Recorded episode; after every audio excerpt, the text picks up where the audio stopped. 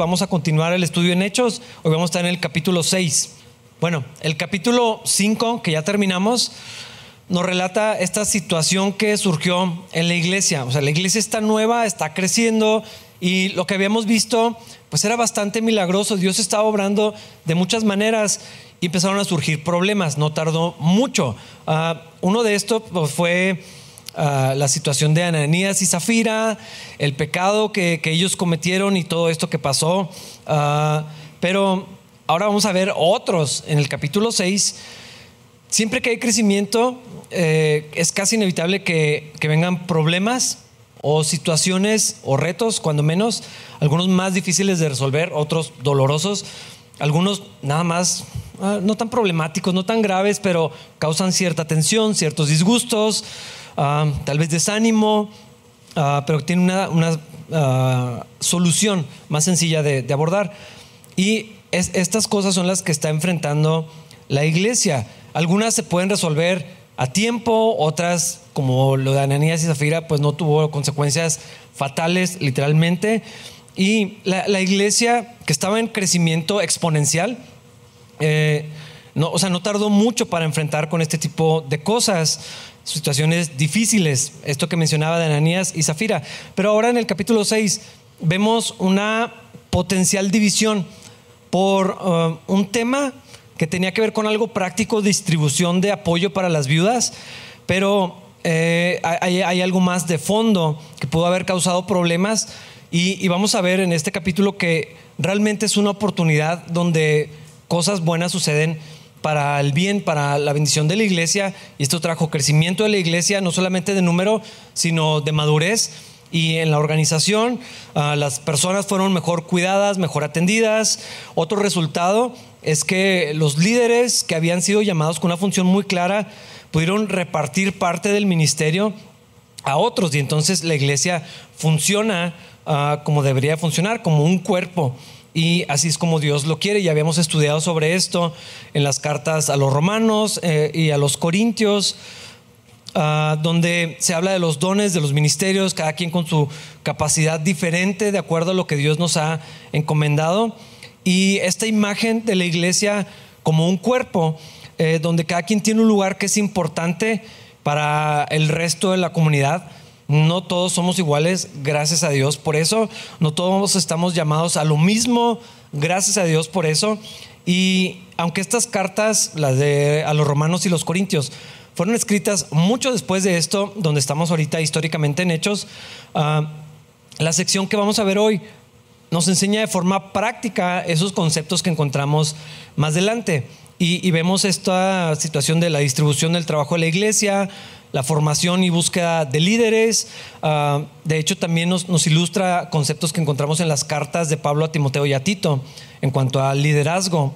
Eh, bueno, es, otro tema más, más adelante también, pero lo vemos de una manera eh, gráfica. Y lo que está transcurriendo en esta porción de la Biblia tiene otro propósito. Lucas era bastante bueno en lo que hacía, porque nos presenta a Esteban.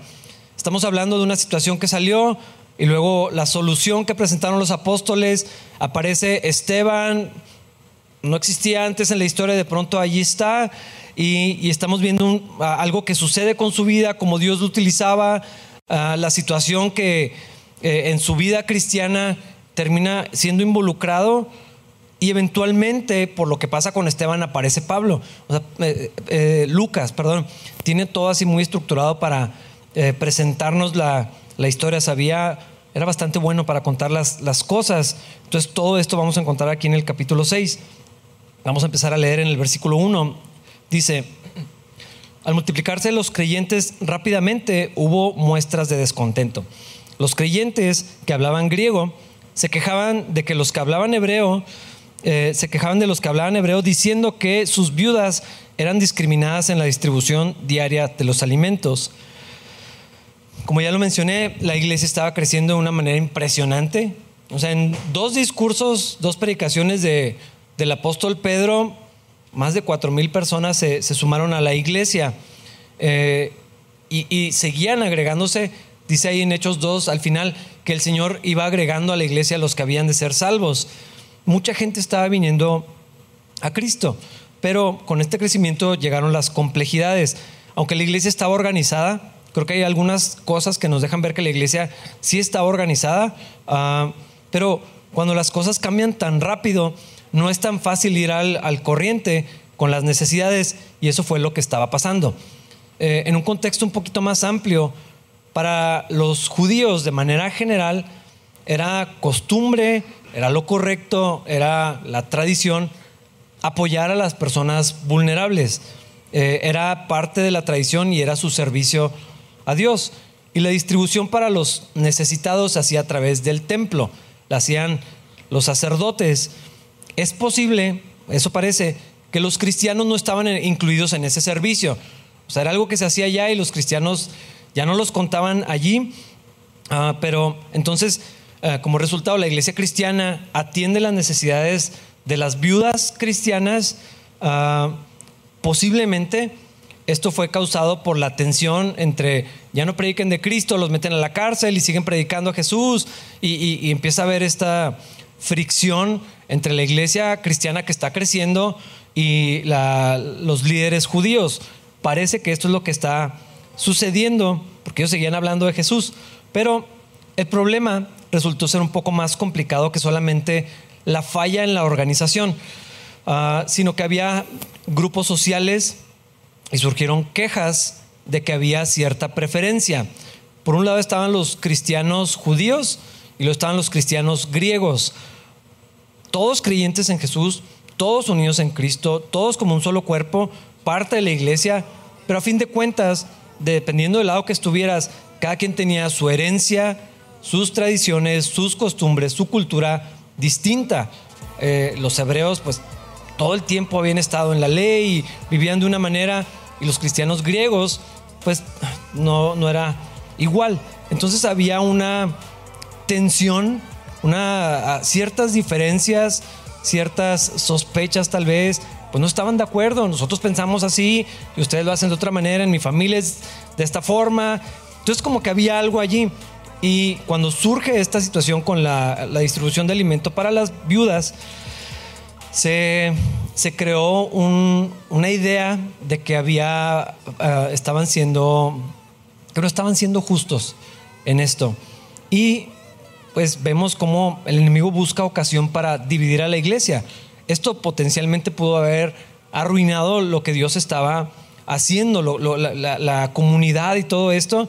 Ah, y la iglesia en este tiempo se tomó muy en serio la responsabilidad de ayudar a las viudas porque no tenían ningún otro apoyo y también esperaban que fueran eh, mujeres involucradas en la vida de la iglesia, eh, pero los, los, cristianos de origen griego decían, les están dando preferencia a las que son hebreas, porque son de ustedes y son de su sangre y, pues sí, todos creemos en Jesús, pero parece que hay favoritismo y como que no está siendo tan justo y todo esto. No se nos dice que fuera a propósito, no hay nada que indique que esto se estuviera haciendo con un mal corazón o que tuvieran razón en, que había algo intencional. Pero finalmente los cristianos griegos eso era lo que sentían. Esto no está siendo justo, las vidas de nosotros no las están atendiendo igual que a las otras. Probablemente esto nada más fue una mala administración o falta de supervisión. Eh, en una congregación tan grande, porque piensen cuántas personas eran, eran muchísimas. Ya estamos hablando de miles. Y en un grupo grande es casi inevitable que se pase por alto la necesidad de alguna persona eh, o, que de pronto alguien se nos olvida. Ah, no sé, si quieres hacer una lista de agradecimientos a las personas que sirvieron en, un evento de Pascua, se te olvida, alguien se te va, no es intencional, eh, mucho, mucho uh, más fácil cuando hay necesidades y de pronto alguien, no sé, levanta la mano y se atiende más inmediato, pero alguien no dijo nada y no sé, este tipo de cosas son bastante comunes, pero eso no quiere decir que se, estén, uh, que se esté haciendo acepción de personas, nomás alguien se te fue, algo pasó, algo salió mal y entonces, eh, esto era lo que estaba pasando en la iglesia cristiana. Y antes de seguir, quiero mencionar algunas cosas, porque ya, ya lo he mencionado antes, el libro Hechos es narrativo, no es normativo. ¿A, qué me refiero? a que no porque vemos aquí esto quiere decir que vamos a iniciar formalmente y estructuralmente un ministerio de viudas. Ah, no estoy diciendo que no lo debemos hacer, sino que no es una instrucción mandatoria para cada iglesia. Y así como esto, las otras cosas que, que vemos. Está claro que Dios quiere que atendamos las necesidades de los desprotegidos, que cuidemos de nuestros hermanos, que pongamos atención en particular a las viudas y, huérfanos, pero ah, creo que hay que ser cuidadosos con afirmar que la obra social es prioridad para la iglesia cristiana. Eh, cuando Dios abra oportunidades, cuando Dios nos muestre definitivamente, vamos a ir en esa dirección, ah, pero no es mandatorio lo que está diciendo aquí.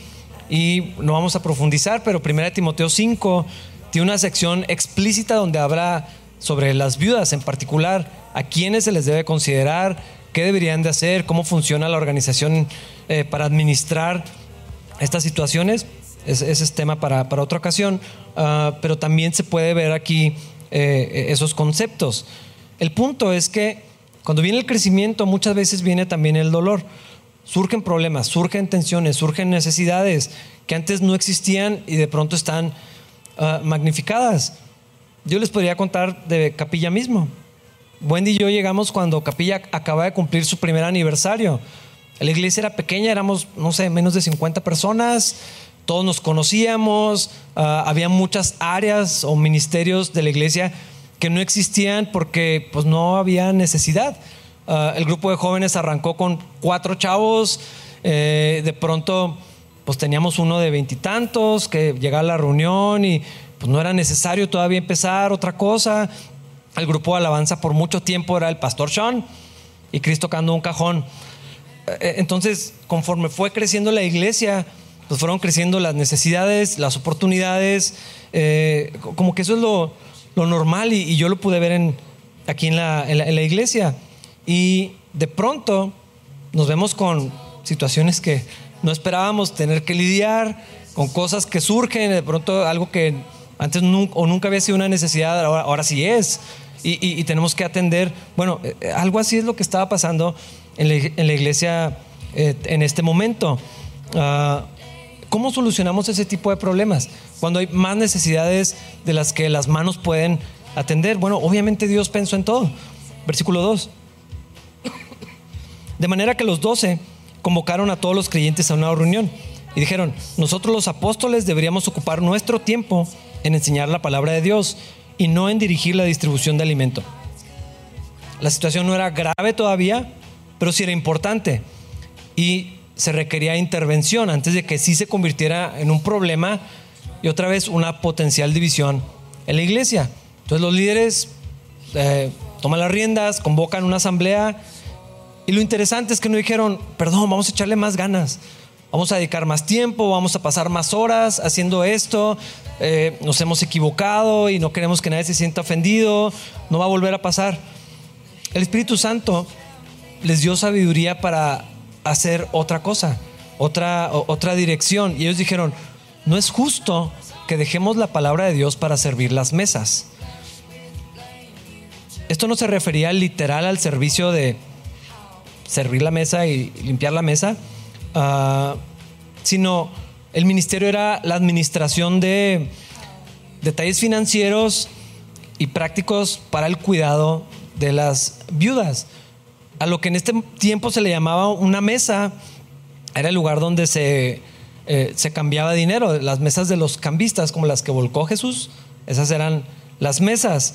Ah, y los diáconos o las personas que vamos a ver que se eligen es para supervisar la distribución de dinero, provisiones, la lista de mujeres que necesitaban, eh, su situación, cuál era, quién iba a entregar, cuándo se le iba a entregar, eh, quién más estaba necesitado en la comunidad.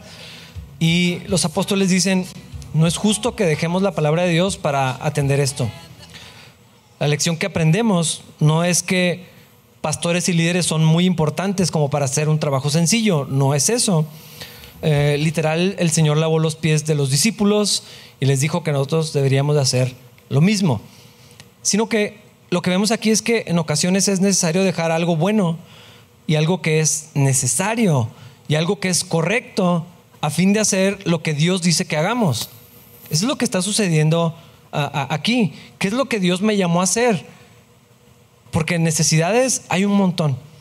Buenas ideas, hermanos, les aseguro que hay muchísimas buenas ideas de cosas que, ¿por qué no hacemos tal cosa? ¿Por qué la iglesia no hace tal? ¿Por qué no tenemos un ministerio de tal?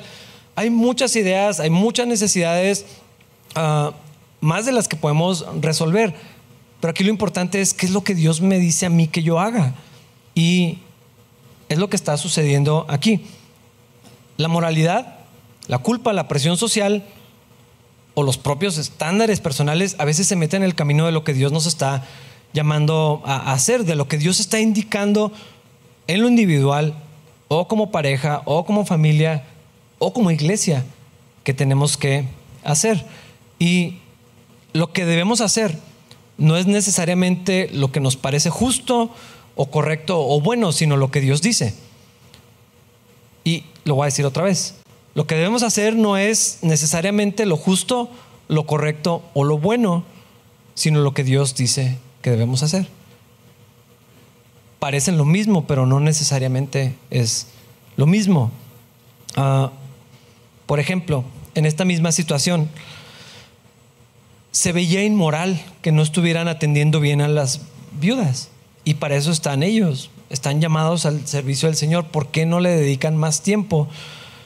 La moralidad de eso, la culpa de que, no, de que algo salió mal, de que alguien se ofendió, y la misma presión de la iglesia que estaban presentando esto hay preferencias y esto no se está haciendo bien, el liderazgo está empezando a fallar, pudo haber hecho que los apóstoles tomaran más tiempo para suplir esa necesidad enfocarse en eso, superorganizar un ministerio de distribución de alimentos para viudas y huérfanos, para que nadie quede desatendido y al mismo tiempo desenfocarse de lo que Dios les había dicho que era su llamado principal. Pero hubiera sido lo moral, hubiera sido lo que parece correcto. ¿Cómo no vamos a atender esto? ¿Cómo no van a cómo les parece más importante atender otra cosa? Bueno, pues porque era lo que Dios les había dicho. Era lo que el Señor les había encargado hacer. Y siendo claros, de acuerdo a esto, pastores, líderes y hermanos, a fin de cuentas todos nosotros debemos de escuchar bien dónde Dios nos está llamando, cuál es nuestra prioridad, dónde tenemos que enfocar nuestro tiempo, nuestra energía, nuestros recursos de manera principal, aunque a veces eso significa dejar de hacer algo que es bueno, que es necesario. Ah, o que otros dicen que es necesario. En, este caso, los líderes y los, o, los pastores tienen una vocación y un llamado principal y no era esto. Definitivamente hay algo mal con un pastor o un líder que considera que hay un trabajo que está por debajo de él. Eh, no sé, pasas junto a un bote de basura que está volteado y no levantarlo porque tu prioridad es predicar la palabra es obvio que algo ahí no, no, es, no está bien. Ah, alguien que no atiende tareas menores porque ese no es su trabajo, porque hay alguien más que lo hace, se empieza a volver un poquito complejo. Ah, los, o sea, alguien que piensa que su prioridad es nada más estudio y enseño, estudio y enseño, estudio y enseño. Sí es la vocación principal en, en el caso de alguien, de un pastor, por ejemplo, pero no puede ser lo único. A veces hay que poner una repisa, hay que sacar la basura, cambiar una llave que está goteando, ayudar a una familia a mudarse de casa, limpiar y ordenar una bodega. Yo odio las bodegas, pero a veces es necesario hacer eso. A veces hay que destapar baños. Y no podemos decir que es una tarea menor. Un campamento de jóvenes.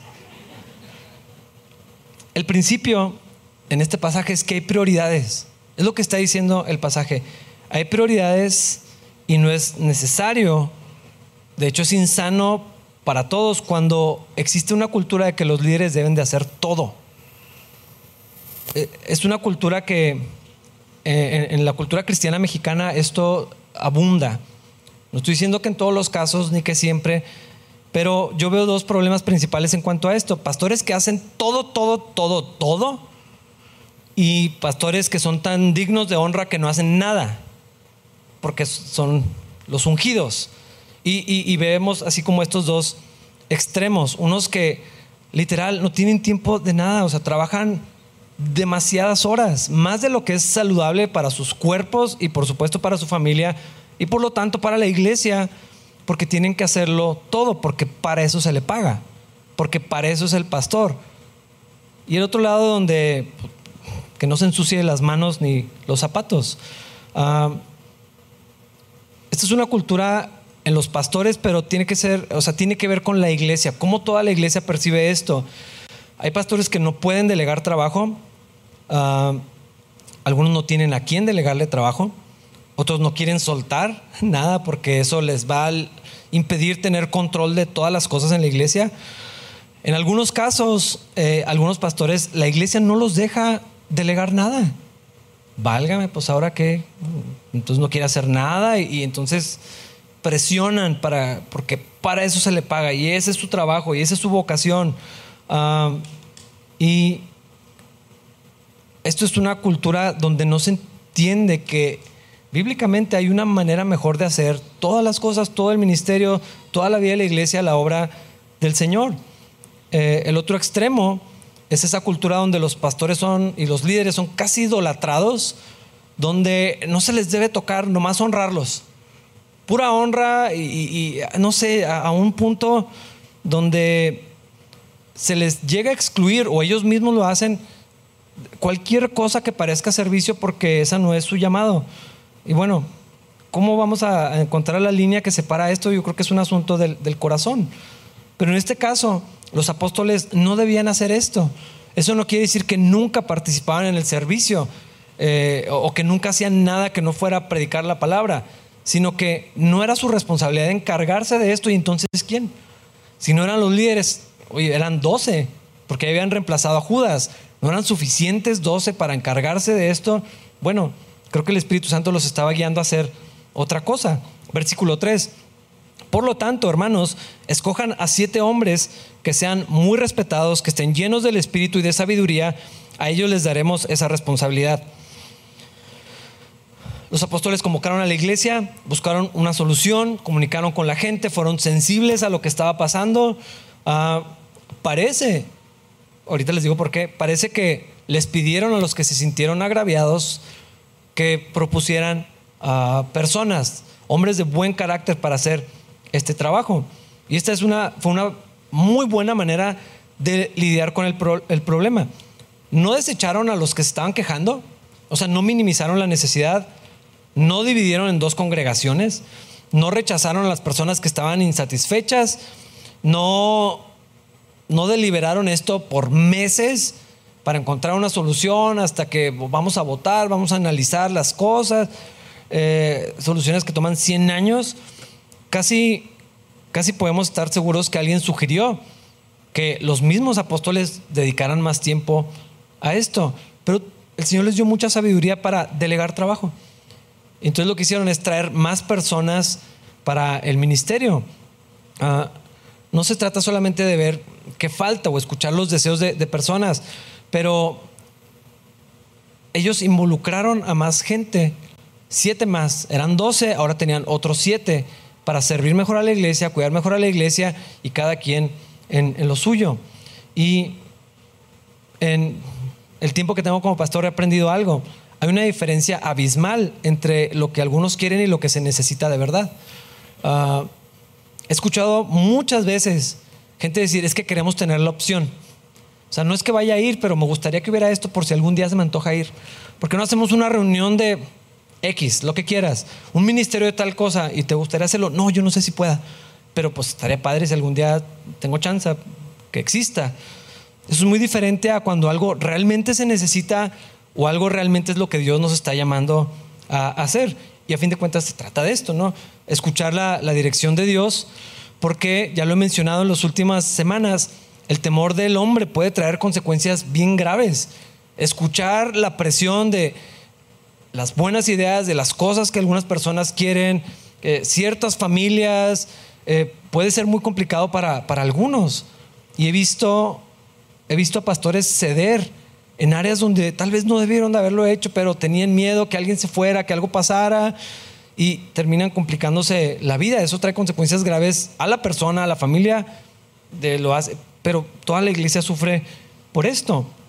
Y entonces la solución de los apóstoles es vamos a involucrar a más personas. En lugar de nosotros hacer más, hacemos lo que Dios nos llamó a hacer y traemos a otros para que se encarguen de esto. Parece una solución obvia, pero ¿a quién, a quién? ¿A quién vamos a poner? Y lo que los apóstoles pidieron se enfocaba en el carácter de las personas. Siete hombres con, con cierto tipo de carácter. Los apóstoles estaban mucho más preocupados por la calidad interna de los hombres que por cómo se vieran, los dones o las cualidades de las personas. Exactamente como vemos en las cartas a Timoteo y a, Tito. Siete hombres se propuso para servir las mesas. Esto también es bien interesante. No era un título honroso, no era una posición honorable, era un servicio práctico, tal vez tedioso, nada glamuroso, eh, pero aún para esto, o sea, ellos no iban a enseñar, no iban a predicar, no iban a aconsejar, no, no, no iban a hacer funciones de este tipo, pero se está pidiendo que estén calificados espiritualmente. Esto es interesante porque eso hace bien diferente la iglesia de cualquier otra organización. En una asociación civil, en una compañía, en una escuela, en donde sea. El carácter de la persona es lo último que importa. Lo que necesitas es que cumplan con ciertos requisitos de perfil. Que sepa hacer esto y que haya estudiado esto y que tenga experiencia en esto. Eso es lo que se pide. Y de alguna manera hemos asimilado ese, esa mentalidad en la iglesia donde lo que se pide es eso. ¿Quién tiene la cualidad? ¿Quién sabe hacer esto? En este caso, oye, pues necesitamos alguien que sepa de administración, alguien que haya tenido un restaurante, alguien que haya trabajado en las mesas de los cambistas. No, no es lo que buscaron. Siete hombres llenos del Espíritu para servir las mesas. En la iglesia las cosas tienen que ser de otra manera, porque en el reino de los cielos lo que a Dios le importa son otras cosas, no las cualidades externas, no los dones, talentos, capacidades, mucho menos el carisma. Tenían que estar calificados espiritualmente, posiblemente porque iban a lidiar con el potencial peligro de división, pero estoy seguro que no solamente era eso. Ahora, podríamos pensar, o parece que están siendo muy exigentes, porque quieren gente llena del Espíritu, si van a servir las mesas, van a organizar cosas. ¿No sería mejor alguien que sepa hacer eso? Bueno, la idea de, que estén llenos del Espíritu Santo y de sabiduría en estos hombres es que debían tener una mentalidad espiritual y práctica. Y hermanos, eso puede ser algo muy difícil de encontrar. La Biblia dice en Timoteo, fieles e idóneos, las dos, personas dignas de confianza, fieles al Señor, constantes, confiables y al mismo tiempo capacitadas. O sea, sí tiene que haber algo de capacidad. No es lo primero, pero tiene que estar allí. Lo que quiero decir es que, hermanos, todos podemos servir a Dios. De hecho, todos estamos llamados al ministerio. De alguna manera hemos hecho esta separación donde alguien que se dedica a tiempo completo sí está en el ministerio y todos los demás no. Eh, no, no es cierto. Todos estamos llamados a servir al Señor, a participar en su obra. Todos tenemos algo que hacer en la, obra de, del Señor. Pero la Biblia es clara que para estar a cargo, para ser uno de los líderes, hay ciertas cosas que se tienen que ver en la persona antes de que esto suceda. ¿Cuáles cualidades? Bueno, fieles e idóneos, es lo que están pidiendo aquí. Hombres llenos del Espíritu Santo, de sabiduría, con buen testimonio, gente que camine con Dios. Eso es lo que estamos buscando antes que otra cosa. Eso era lo más importante para ellos. Personas que se ve que caminan con Dios, que tienen una relación con Dios, que eh, o sea, llevan haciendo esto tanto tiempo en la vida cristiana normal, que saben distinguir la voz de Dios, que se ve que tienen la sabiduría de Dios. Eso es lo que había que buscar. El carácter. Y casi nada tiene que ver con los dones y capacidades. Sí son importantes, pero es secundario. Miren lo que dice en 1 Timoteo 3, versículos del 1 al 7. Está hablando de pastores. Dice, la siguiente declaración es digna de confianza. Si alguno aspira a convertirse en líder de la iglesia, desea una posición honorable. Básicamente está diciendo, qué bueno, ojalá que sí. Continuando, por esta razón, un líder de la iglesia debe ser un hombre que lleve una vida intachable, debe serle fiel a su esposa, debe tener control propio, vivir sabiamente, tener una buena reputación, con agrado debe recibir visitas y huéspedes en su casa y también debe tener la capacidad de enseñar. Esto es lo que se menciona en cuanto a dones. No debe emborracharse ni ser violento, debe ser amable, no debe buscar pleitos ni amar el dinero debe dirigir bien a su propia familia y que sus hijos lo respeten y lo obedezcan. Pues si un hombre no puede dirigir a los de su propia casa, ¿cómo podrá cuidar de la iglesia de Dios? Un líder de la iglesia no debe ser un nuevo creyente, porque podría volverse orgulloso y el diablo lo haría caer. Además, la gente que no es de la iglesia debe hablar bien de él para que no sea deshonrado y no caiga en la trampa del diablo. Ahí está hablando de pastores o ancianos en la iglesia y luego continúa eh, en, esta misma sección como el siguiente círculo de, autoridad. Diáconos, no usamos esa palabra aquí, pero es, lo que está hablando aquí, versículos 8 al 13. De la misma manera, los diáconos deben ser dignos de mucho respeto y tener integridad. No deben emborracharse ni, ni, ser deshonestos con el dinero. Tienen que estar comprometidos con el misterio de la fe que ahora ha sido revelado y vivir con la conciencia limpia. Que sean evaluados cuidadosamente antes de ser nombrados como diáconos.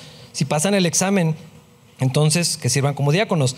De la misma manera, sus esposas deben ser dignas de respeto y no calumniar a nadie, deben tener control propio y ser fieles en todo lo que hagan. Un diácono debe serle fiel a su esposa, dirigir bien a sus hijos y a los demás de su casa. Los que hagan bien su trabajo como diáconos serán recompensados con el respeto de los demás y aumentarán su confianza en la fe en Cristo Jesús. Pablo está explicando aquí lo que está pasando en hechos. Necesitamos gente que nos ayude. Es una necesidad importante. No queremos que se convierta en un problema. En un sentido, hay algo de urgencia. Entonces pon a alguien ya, al que sea, al que quiera, al que pueda. Pero no es lo que dicen los apóstoles. Vamos a buscar a alguien lleno del Espíritu Santo. Vamos a escuchar de Dios y ver a alguien que ya tiene una vida cristiana, ya, ya, ya está probado su carácter, ya sabemos cómo son. Esos son los que debemos de, de buscar. Eso es lo que les importaba a ellos, antes que suplir la necesidad. Que eso es una presión enorme.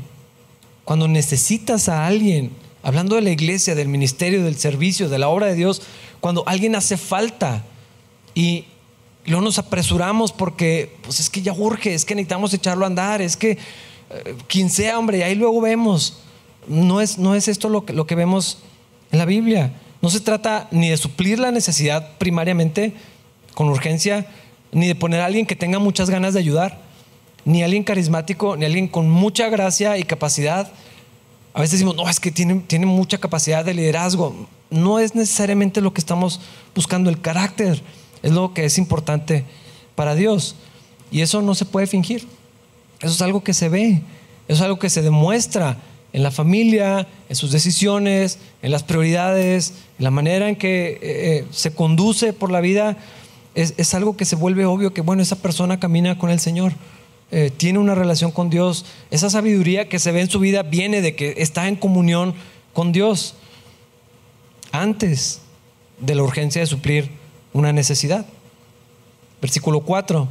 Entonces nosotros los apóstoles podremos dedicar nuestro tiempo a la oración y enseñar la palabra. Algunas personas, estoy hablando de manera general, tienen problema, un conflicto con esto de delegar trabajo. Piensan que es pereza, piensan que es zapatía, algunos hasta que es orgullo o control. Pero la realidad es que cuando se reparte parte del reparte, eh, una porción del ministerio, no es para trabajar menos, es para trabajar mejor. No se trata de hacer menos ministerio, sino que se puede hacer más ministerio cuando hay más manos, más personas involucradas, cuando cada quien hace lo suyo. En vez de poquitos haciendo todo, más personas haciendo una parte, la que Dios nos entregó. Y hermanos, cuando la iglesia de Cristo funciona como un cuerpo, suceden cosas increíbles. Y nosotros lo podemos ver. Somos, somos una iglesia bendecida en este sentido que hay muchas manos. Hay gente que tiene una parte nada más el equipo de alabanza, ¿cuántos son? Si ya tienes viniendo cuando menos un mes, nunca son los mismos porque son un montón. Nada más aquí. Y luego hay atrás otros, y luego los sugieres, y luego con los niños, y la limpieza, y eh, eh, eh, eso es lo que, lo que estamos queriendo hacer y queremos caminar en esto porque vemos, de acuerdo a la palabra de Dios, que cuando cada quien toma su parte, cada quien hace su función, todo está más sano, el Señor es glorificado y, funcionamos como Dios quiere, cada quien con lo que el Señor le encargó hacer, ah, de acuerdo a lo que Dios nos pidió. La parábola de los talentos nos enseña que a algunos se les entrega más que a otros. A uno le encargaron cinco porque podía con cinco y a otro le encargaron uno. Pero con ese uno, ser fieles. Y eso, una cosa que sea hacer, una cosa que Dios me pidió hacer, hacerla bien gastarme la vida en esa una cosa, o dos, o cinco, o tres, la que sea. Hay gente que son como el rey Midas, tienen todo lo que hacen, lo hacen bien, talentosísimos. Otros no somos así, pero no importa, porque eso no le impresiona a Dios, pues si Él se los dio. O sea, no es como que podemos apantallar al Señor con los miles de talentos y el Señor dice, sí, obvio, yo te los di. La fidelidad, la, la confianza en Dios, bueno Señor, esto es lo que me diste, esto es lo que tengo, lo pongo a tu servicio y, es lo que, lo que vemos en, esta situación. Ah, así sean cosas que no se ven tan espirituales, tan llamativas, tan atractivas. Ah, yo lo he mencionado muchas veces, yo crecí muchos años en la iglesia pensando que servir al Señor era ser pastor o misionero. Todo lo demás o no existía o era de menor categoría tenías que o, renunciar a todo o, no podías servir al Señor. Nunca aprendí que mi carrera podría servir al Señor. Que en la iglesia hay 300 mil cosas que pueden hacer que sí es ministerio, que sí honran al Señor, que sí sirven o que sí es útil en, el ministerio. Y se me hace muy triste pensar que, así como yo pensaba, muchas personas siguen pensando. No, pues no, yo no estoy llamado al ministerio. Claro que sí. Es que yo no puedo renunciar a mi trabajo. Nadie te pidió eso, a menos que el Señor te lo esté diciendo. Pero estas tareas que no se ven tan glamurosas, que no son tan visibles, deberíamos de verlas todo lo que el Señor nos llame a hacer o nos dé la oportunidad de hacer como un privilegio. Y eso me encanta de estos siete hombres que se les llamó, hermanos, ustedes, su trabajo es servir las mesas. Y lo hicieron de buena gana, con todo su corazón, porque esto es lo que el Señor les permitió hacer no lo veían como, bueno, pues primero esto va en lo que agarramos el verdadero ministerio, hacer esto porque es el escaloncito, si no, no se puede llegar a lo otro. No creo que nadie estuviera pensando en esto. Y no deberíamos de ver nada en el servicio al Señor como la plataforma para lo siguiente, buscando un espacio, una visibilidad, algo importante. Ah, no, eh, vemos al Señor sirviendo con toda su vida. Y en una ocasión eso significó estar de rodillas lavándole los pies a los discípulos. En el reino de los cielos, en la iglesia cristiana, en el cuerpo de Cristo, no hay tareas insignificantes. No hay cosas que no sean útiles, que no. Todo es una bendición, todo lo bendición y es necesario para la, la vida de la iglesia, la vida del cuerpo. Versículos 5 y 6. A todos les gustó la idea y eligieron a Esteban, un hombre lleno de fe y del Espíritu Santo, a Felipe, a Prócoro, a Nicanor, a Timón, a Parmenas y a Nicolás de Antioquía, quien anteriormente se había convertido a la fe judía. Estos siete hombres fueron presentados ante los apóstoles, quienes oraron por ellos y les impusieron las manos. No podemos decir que fue una buena decisión solo porque a la gente le gustó, pero a la gente le gustó lo que el Señor indicó. Podemos estar seguros que los apóstoles no buscaban la aprobación de la gente, sino la dirección del Espíritu. Pero bueno, hubo resultados positivos de esto. La iglesia fue más sana. Mira lo que pasa, versículo 7. Así que el mensaje de Dios siguió extendiéndose. El número de creyentes aumentó en gran manera en Jerusalén y muchos de los sacerdotes judíos también se convirtieron. Esta, esta intervención de Dios por medio de los apóstoles se manejó todo con sabiduría, la gente se sintió escuchada, atendida, se repartió el ministerio y el evangelio, o sea, el resultado fue que la iglesia continuó creciendo. De hecho, sacerdotes judíos vinieron a la fe en Cristo por estas cosas que, que pasaron. Y pensando, o sea, lo que potencialmente podía haber salido mal, Bueno, gracias a Dios que todos escucharon del Señor. Los apóstoles, los que se quejaron, la otra parte que era como la acusada, la iglesia, los convocados a servir, todas las partes eh, eh, llenos del Señor y hubo, hubo bendición para todos. Gracias a Dios. Ahora, la siguiente parte del capítulo, el enfoque, o sea, ya nos presenta toda esta situación y luego aparece Esteban y luego como que el, enfoque así se cambia a, su vida. La última parte y el siguiente capítulo. Vamos a, a leer versículo 8. Esteban, un hombre lleno de la gracia y del poder de Dios, hacía señales y milagros asombrosos entre la gente. En el versículo 5 y 6, bueno, en el 5 también se nos menciona Esteban, un hombre lleno de fe y del Espíritu Santo. El enfoque está en, Esteban, uno de ellos, por lo que sucedió y lo que le va a pasar y cómo nos lleva al apóstol Pablo. Pero creo que esto nos deja ver el perfil de personas que eligieron. No eran los hábiles y no era el que, bueno, pues el que levantó la mano. Eh, hombres llenos del Espíritu, guiados por el Señor. Eh, dice, lleno de la gracia y del poder de Dios. Hacía señales y milagros entre la gente. Yo no sé si Esteban, el Señor ya lo usaba para hacer milagros y señales antes de esto o después. Casi no importa eh, para el tema que estamos ahorita, ah, sino cómo vivían, cómo era su vida. No era fingido, no era apariencia, no era bueno, pues ahora que ya se me dio un lugar, pues ahora sí le voy a poner las pilas. O sea, él, ya caminaba con Dios, ya estaba lleno del Espíritu, por eso fue elegido y no al revés. Lo que encontraron en él era genuino y tanto así el Señor hacía cosas milagrosas a través de Esteban. Podemos estar seguros que era alguien que predicaba de Cristo, que hablaba del Señor, que pues simplemente vivía lo que un cristiano debería de vivir. Versículos 9 y 10. Cierto día, unos hombres de la sinagoga de los esclavos liberados, así le llamaban, comenzaron a debatir con él. Eran judíos de Sirene, Alejandría, Cilicia y de la provincia de Asia. Ninguno de ellos podía hacerle frente a la sabiduría y al espíritu con que hablaba Esteban. No hay nada que nos indique en el texto que Esteban por sí mismo tenía estudios o preparación o la habilidad para esto, que fuera con más educación que otros, ah, más inteligente o que supiera debatir mejor. Parece que lo que debemos atribuir es esa ventaja, era el Espíritu de Dios en él, como lo vimos en Pedro. El asunto es que no podían debatir contra él. Les ganaba, les, cerraba la boca, los, los, no, no les daba opciones. Y uno pensaría que ganar los argumentos o taparle la boca a alguien es suficiente para convencerlos, pero aquí pasó lo opuesto. Y estos hombres, en lugar de abrir su corazón, de abrir su mente a lo que Dios tal vez les estaba hablando, se endurecieron aún más. Versículos 11 al 14. Entonces persuadieron a unos hombres para que dijeran mentiras acerca de Esteban. Ellos declararon, nosotros lo oímos blasfemar contra Moisés y hasta contra él. Siempre habla contra el santo templo y contra la ley de Moisés.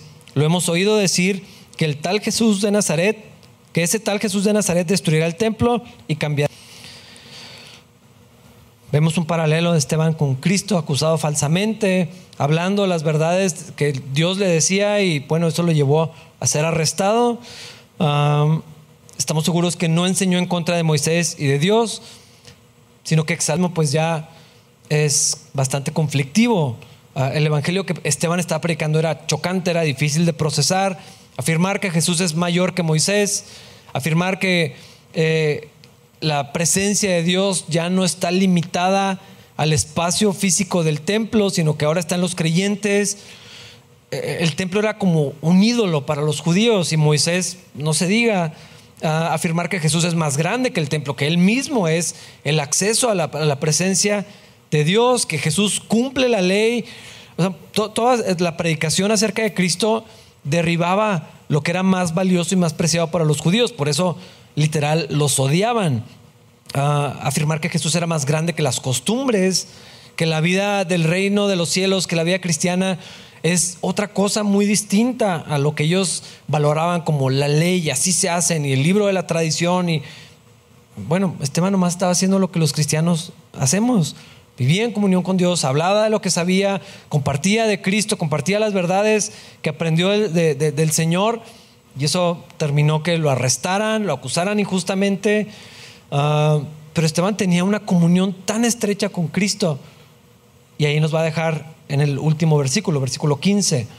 En ese momento todos los del Concilio Supremo fijaron la mirada en Esteban porque su cara comenzó a brillar como la de un ángel. Hay dos eventos similares en la Biblia. Uno es Moisés, cuando sube al monte y pasa tiempo en la presencia de Dios y baja y dice que su rostro brillaba. Tanto así que la gente tenía miedo y tenía que ponerse así una capucha, tenía que taparse la, cabeza. Y el otro evento es el monte de la transfiguración, donde el Señor resplandecía. Eh, pero Esteban, no sé, eh, fue en un monte también la transfiguración. Algo que creo que podemos ver aquí es que ahora no tenemos que subir a la presencia de Dios. Ya no hay que ir a un monte y pasar 40 días para que nos brille la cara. Ah, Esteban tenía comunión con Dios aquí. El Señor vino a buscarnos. El Señor ahora habitaba en él, ya no tenía que irse de retiro por 40 días para pasar, para, para tener esta comunión íntima, intensa con, con el Señor. Esteban así vivía.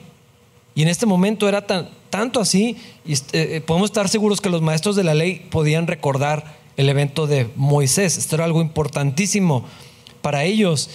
Esteban estaba a punto de ser juzgado en un tribunal eh, religioso de, del más alto nivel. Estaba en peligro, acusado falsamente, así exactamente como le pasó al Señor. Ya no tenía el apoyo de la comunidad. El rostro eh, brillando tal vez también nos explica que estaba en perfecta paz, que no tenía temor, que estaba confiando en el Señor, que estaba esperando en el Señor, escuchando del Espíritu. Y yo pienso que también estaba siendo fortalecido por el Señor por causa de lo que estaba a punto de padecer. Una enorme prueba que se le venía encima y que desató, o sea, lo que pasó con Esteban cambió toda la historia de la iglesia eh, de todas las maneras posibles. Así que van a tener que venir el siguiente domingo para continuar con la historia y vamos a ver lo que le pasó a Esteban. Vamos a ponernos de pie para orar. Señor, gracias Dios porque podemos estudiar tu palabra juntos, leerla, meditar en ella, reflexionar en las cosas que, que encontramos aquí. Señor, hay mucho más que podríamos sacar de, esta, de este capítulo, de este pasaje. Aplicaciones prácticas. No sé, Señor, yo te pido que tú nos permitas ser atentos a tu voz, escuchar de ti, Señor, poder suplir las necesidades que nos vienen a la mano, Señor, que surgen eh, en la iglesia, en el ministerio, de acuerdo a, lo que tú quieres, Señor. Padre, enséñanos a depender de ti. Padre, que caminemos contigo, que confiemos en ti y, Señor, que cuando vengan estas situaciones que pudieran ser difíciles, que requieran de atención, Padre, las podamos resolver así como lo vemos aquí escuchando de ti, listos para servir, cada quien cumpliendo con su función, cada quien atento y listo y preparado, Señor, para cumplir con lo que, lo, que tú nos has llamado a hacer individualmente, como familias, como iglesia.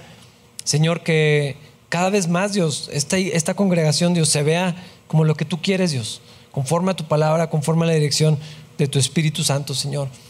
Padre, enséñanos a ver el trasfondo, Señor, también de, del, texto, Dios, y entender mejor tu palabra, Padre, para conocerte más, eh, depender de ti mejor, Dios, cada día.